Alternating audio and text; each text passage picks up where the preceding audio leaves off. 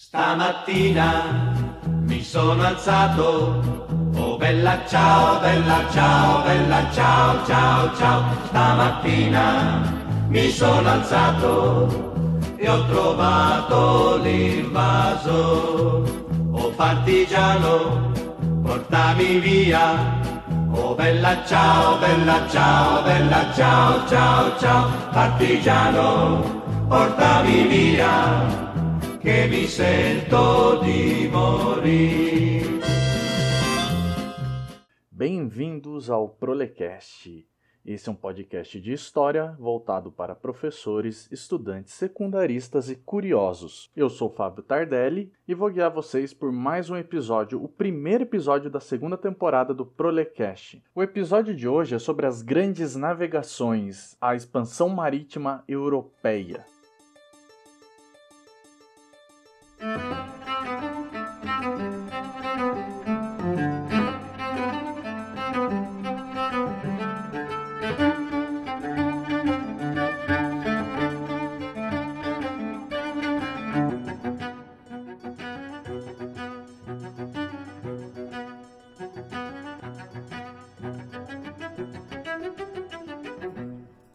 Deixar a recomendação que vocês peguem os episódios de feudalismo e a questão da escravidão. Tem dois sobre a escravidão. Um a gente discute a quilombagem e a Revolução Haitiana, e no outro a gente vai discutir a estrutura econômica e o link teórico entre o liberalismo, a escravidão e a estruturação das sociedades modernas na Europa. A base teórica para fazer o episódio de hoje não foge muito dos historiadores britânicos com os quais eu sempre trabalho. Então vai ter Robin Blackburn, também vai ter John Russell Wood, o livro Piratas, uma História Secreta, de Fernando Moretti, publicado pela editora Livros Scala, e A Viagem do Pirata Richard Hawkins, de Eduardo San Martin, além de algumas postagens do blog da página História Islâmica. Mas deixamos apresentações e vamos direto para o episódio. Começamos por Portugal.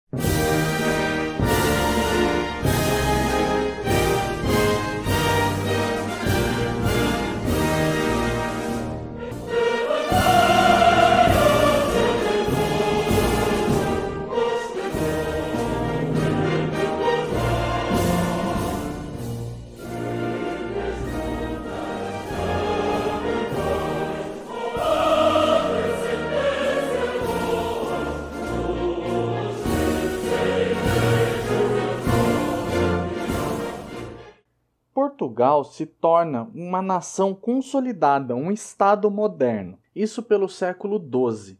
Isso quer dizer que, diferente dos outros países europeus, que ainda não eram os países que a gente conhece atualmente, eles eram todos divididos em reinos, perdidos em tramas políticas e disputas internas de poder entre famílias, Portugal se organizou politicamente e formou então esse Estado-nação. Um dos motivos que historicamente mais se oferem para ser o motivador desse processo são as lutas entre os cristãos dessa região ibérica, Portugal e Espanha, a Península Ibérica, contra o domínio dos árabes, os islâmicos, que desde o século VIII estão ocupando essas regiões de Portugal e Espanha que foi um período de expansão muçulmana que partiu ali desde o todo o norte da África até fazer aquele contorno ali no chifre da África, atravessar o Mediterrâneo e chegar em Portugal e Espanha, dominando esses pedaços e sendo somente contidos em uma parte da França. Ainda além de tudo aquela região ali da divisa entre a Espanha e a França também chegou a receber um domínio islâmico muito forte. Os reinos Leão, Castela, Aragão e Navarra juntam suas forças numa guerra que vai durar até o século XV.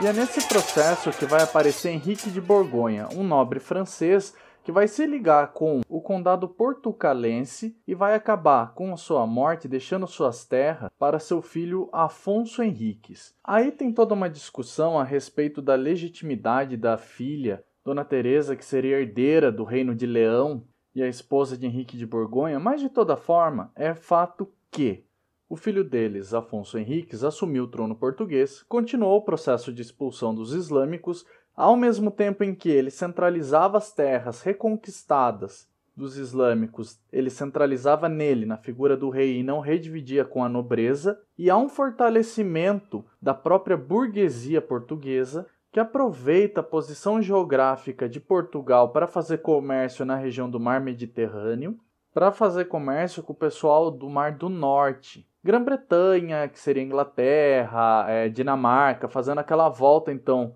pela Espanha e pela França estabelecendo contato com outras regiões da Europa. Em 1383, Afonso Henriques morre e, sem herdeiros, deixa uma possibilidade para o reino de Castela anexar esse pessoal do condado portucalense. E no meio dessa guerra de tronos, Castela começa a apoiar Dom Fernando. Mas a burguesia portuguesa já não era insignificante, muito pelo contrário. Então ela consegue organizar um exército próprio, um exército lusitano, para enfrentar Castela e vencer Castela em batalha, que foi a Batalha de Aljubarrota, de 1385. O Reino de Portugal contou com o apoio do Reino da Inglaterra, e do lado de Castela ficou o interesse da França e do Reino de Aragão.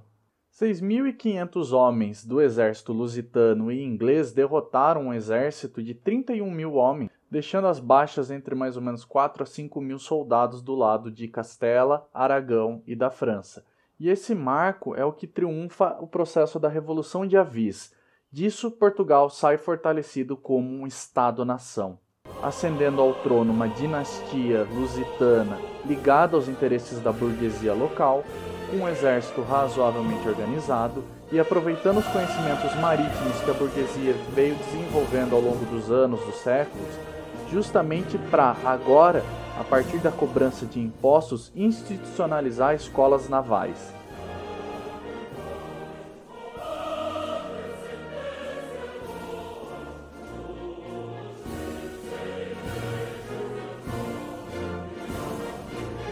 As armas, as armas, grita o hino português triunfante.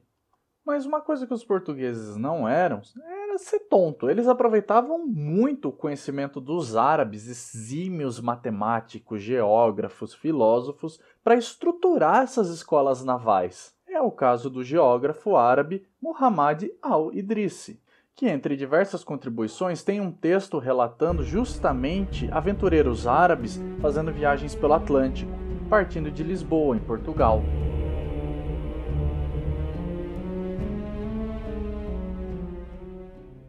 A relação árabe-cristã é bastante turbulenta nesse período, sobretudo porque a Igreja Católica está extremamente desconfortável com o avanço do islamismo. E como vocês perceberam, mesmo dentro das regiões muito fortes do catolicismo, como a região da Península Ibérica na Europa, a presença intelectual islâmica é muito forte, mesmo sendo expulsos de Portugal e Espanha, mas é notável que dentro de cargos muito importantes, os islâmicos continuam exercendo influência nessas regiões. E nesse contexto, nesse bolo entre o século XII e XV, começam a aparecer no mar Mediterrâneo, nas ilhotas de Malta, Chipre, experiências de cavaleiros cristãos escravizando islâmicos. Um exemplo é o que aconteceu na ilha de Malta, que se tornou um protetorado dos cavaleiros hospitalários, que meio que tomaram essas terras se valendo do ponto estratégico delas. Isso durante o período das Cruzadas, as Guerras Santas, nas quais os cristãos atacaram os árabes. E de monges guerreiros, esses cristãos se tornaram comerciantes de escravos. E aí milhares de africanos, milhares de turcos foram vendidos como escravos por essa região. Em artigo publicado em língua inglesa, o historiador Peter Konieczny, a igreja autorizou esse trabalho, esse processo de escravidão na ilha de Malta, até ela ser conquistada por Napoleão em 1798. Ou seja, a igreja católica que se dizia abominar as práticas de escravidão estava aproveitando em territórios fora da Europa Central para promover uma experimentação de escravidão não só inclusive de islâmicos e negros do norte da África, mas também de, por exemplo, cristãos não católicos. Vale lembrar que o cristianismo tem outras variações, entre elas o cristianismo do catolicismo ortodoxo, muito popular na Grécia, região próxima à ilha de Malta. O que fazia com que esses cristãos ortodoxos compusessem cerca de 20% da mão de obra total escrava dessa região. Então, vocês podem perceber que não foi por acaso que a pauta religiosa aparece como elemento predominante do incentivo também da questão da expansão marítima europeia não só um conflito com os islâmicos, mas também de controle de outras seitas, de outros grupos religiosos e de outras religiões, inclusive cristãs. E para isso a igreja contou com o seu braço, a Inquisição. e também deu belas passadas de pano para justamente os crimes cometidos pelas suas ordens cristãs. O historiador britânico John Russell Wood traz em Histórias do Atlântico Português, um livro da editora Unesp, a seguinte informação: A primeira intrusão europeia em território africano se deu em 1415 por uma tropa portuguesa que tomou Ceuta. Entre as razões estavam os interesses militares e religiosos em exercer pressão adicional sobre os mouros em Granada, mas além disso haviam os interesses de estabelecer uma base segura para atacar navios mouros e estabelecer rotas comerciais de preferência as que alcançassem as fontes do ouro africano. As referenciadas fontes do ouro africano, na verdade, estão no Império Mandinga, no atual Mali, país que foi colônia francesa. Mas nesse período, o Império Mandinga estabeleceu um dos mais importantes centros comerciais do mundo, e sua fonte de ouro era lendária, a ponto de que, em uma peregrinação, o Mansa Musa, alertando que Mansa é um título de tipo imperador relacionado ao islamismo, no caso, ao peregrinar de Tumbuktu, a capital do Império Mandinga, até Meca, no Oriente Oriente Médio, a capital do mundo islâmico, levou tanto ouro e saiu distribuindo aos fiéis que desbalanceou e inflacionou toda a economia dessa região entre o Mali até Meca. Agora façam a seguinte conta: se o Mansa Musa viveu até 1337, é justamente nesse período que Portugal está se organizando como nação, que está tendo todo o processo da Revolução de Avis, que a burguesia está ascendendo ao poder e se fortalecendo, estabelecendo rotas comerciais, expulsando os árabes, mas ao mesmo tempo os árabes também estão lá, levando histórias do mundo árabe e ao mesmo tempo regiões com que os árabes tinham contato, como a África subsaariana. Um dos mais importantes mitos desse, dessas histórias aí é no caso do monarca Prester John, supostamente um rei etíope devoto à cristandade.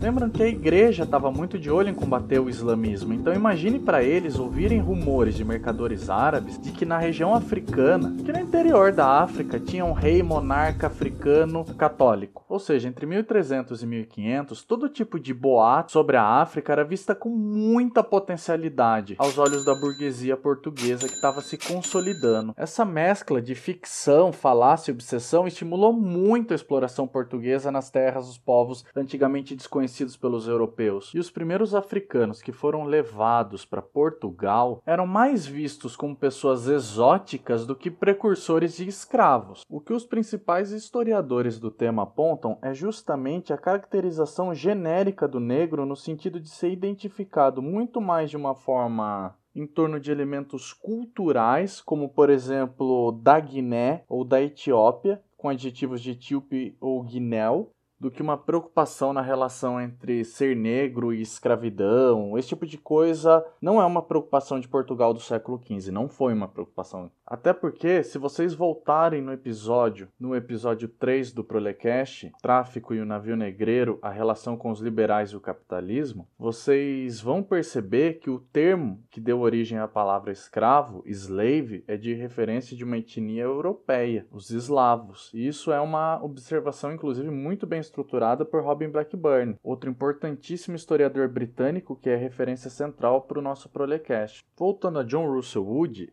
Inclusive, ele faz uma análise bem interessante da presença de uma comunidade africana em Portugal do século XV. As estimativas dos historiadores giram em torno de 2.580 homens livres. Em 1451, negros e mouros apresentaram-se em Lisboa, na cerimônia de casamento da infanta Dona Leonor com Frederico III da Alemanha, que foi coroado Sacro Imperador Romano em 1452. Em Santarém, os negros tinham permissão de realizar suas próprias festividades aos domingos. É, é que daí elas foram se tornando tão populares que foram revogadas, porque daí também entrava em conflito com a questão da cristandade. E é justamente o elemento da cristandade que é a cola da questão da escravidão.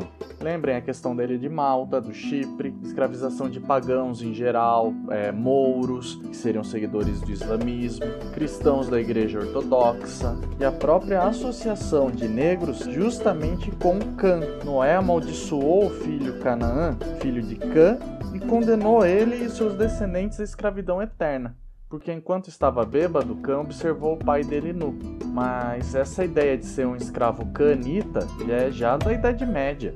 O que a igreja fez foi modificar a teologia para justificar que, já no começo da Idade Moderna, os descendentes de Cã estão na África. Então ela foi ajustando a teologia para os próprios interesses dela e da burguesia no passar dos séculos. Mas, diferente do que a menininha do Twitter fala, não escravizavam porque eram negros malvados. Era uma questão cultural religiosa ali que está muito relacionado com a nossa estrutura de sociedade, liberal e cristã. E outra furada dessa história aí de racismo escravidão na sua estrutura originária tá em que também impérios e civilizações africanas que estão em estruturas de reinos, por exemplo, também compravam mão de obra escrava. Na verdade, Portugal originalmente vendia para os próprios reinos africanos muito dessa mão de obra escrava que eles capturavam.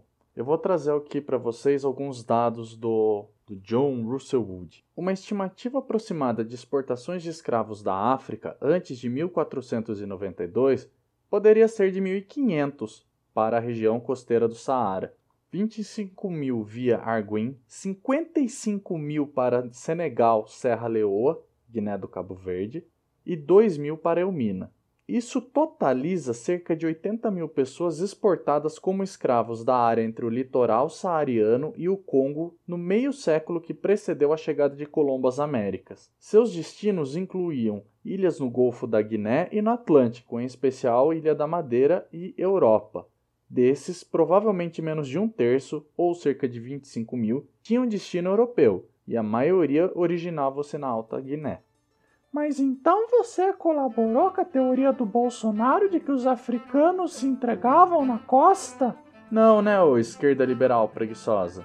Muitas dessas nações que foram citadas aí da questão da Guiné, por exemplo, fazem comércio muito intenso com Portugal. E para isso, eles compravam esses escravos para ter mão de obra, por exemplo, para estar tá desenvolvendo exploração de recursos minerais, agricultura. E Portugal, que não é bobo nem nada, capturava justamente de nações que eles não viam assim, tipo, importância política, social. A relação de Portugal com os reis africanos, esses reis aliados, é muito amistosa. Chegava a trocar presentes em datas de aniversário, é, mandando para Portugal, mandava para África presente. Então havia essas trocas muito comumente. O próprio rei do Congo chegou a se refugiar um tempo em Portugal e depois ficava mandando jovens congoleses estudar nas universidades portuguesas.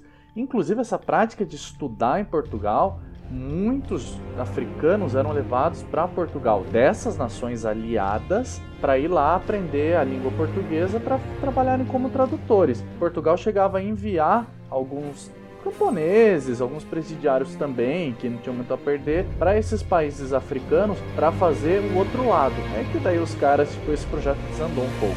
Porque desses caras desandavam estabeleciam as próprias relações comerciais lá, deixando a coroa portuguesa ver navios. De toda forma, é importante separar entre a loucura bolsonarista e o senso comum do Twitter, tanto da esquerda lacrante liberal, que é diferente da minha tradição de esquerda, esquerda radical, e esse conspiracionismo de internet, tá?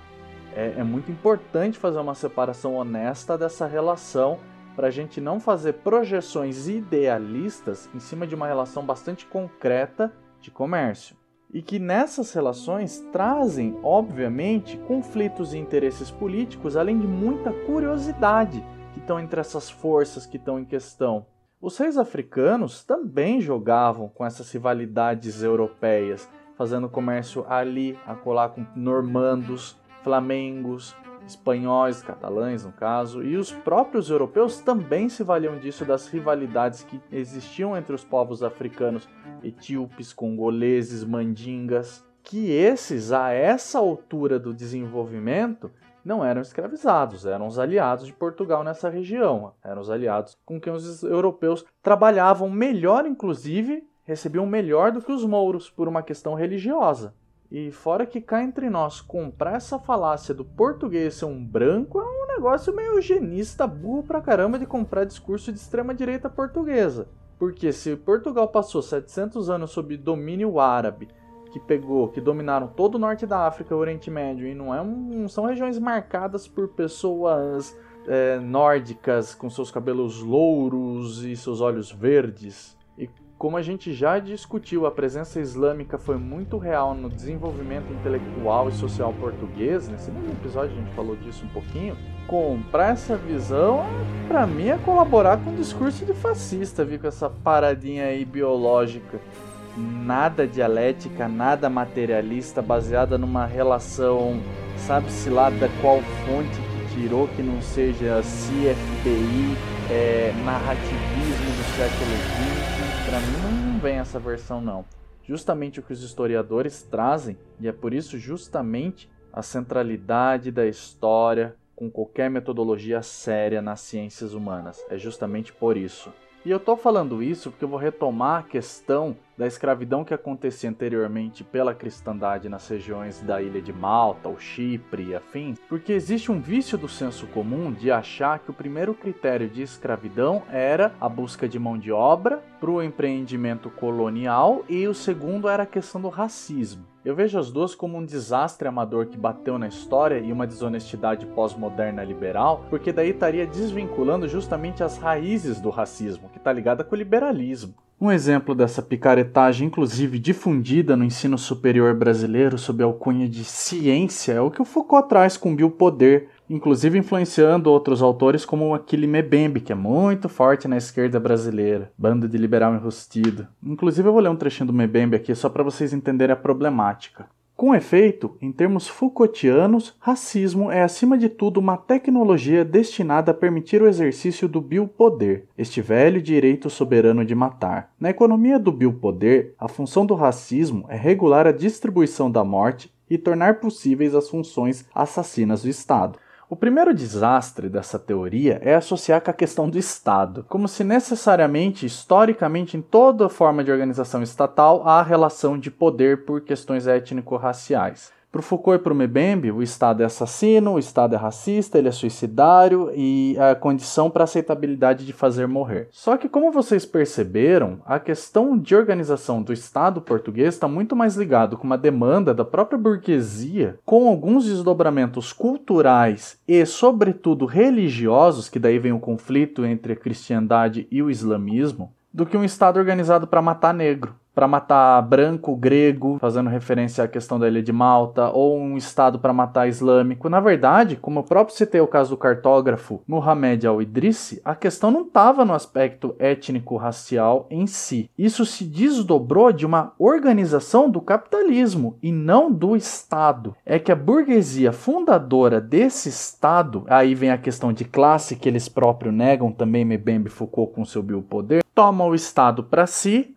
transforma os seus interesses próprios em interesses estatais, ou seja, o que é interesse da burguesia, que é o lucro, e o sistema escravista vai se provar uma coisa muito rentável ao sistema que vai ser aplicado na colonização, a lógica do negro como mercadoria vai se estabelecer. Ele é uma mercadoria viva, capaz de produzir novas mercadorias. Então se estabelece a partir de uma relação de exploração de trabalho, uma relação de classe, usando como pano de fundo e justificativa aspectos culturais. O branco faria isso para civilizar, para cristianizar. Mas o que a gente tem muito bem argumentado por outros historiadores brasileiros como Clovis Moura e Jacob Gorender é uma relação de classe estabelecida. Afinal, muitos negros já circulavam no Estado português desde sua formação e até anteriormente. Mas para além da questão de um Estado opressor como colocam esses pós-modernos, o que está em jogo é uma burguesia ávida por lucro, buscando todo tipo de boataria e alimentando isso no seu próprio imaginário, a respeito das terras desconhecidas como uma fonte infindável de lucro, recursos e matéria-prima para o seu próprio desenvolvimento. Daí todo o foco e gasto que essa burguesia vai dar no desenvolvimento das escolas navais portuguesas, que vai colocar Portugal muito na dianteira desse período das expansões marítimas europeias, conhecido como período das grandes navegações. E lembram que eu comentei da tomada de Ceuta em 1415, o primeiro território africano conquistado por Portugal? Pois bem, desde essas primeiras incursões a, ao longo da costa do noroeste da África, a primeira captura de prisioneiros se dá na viagem de 1441 por Antão Gonçalves e Nuno Tristão.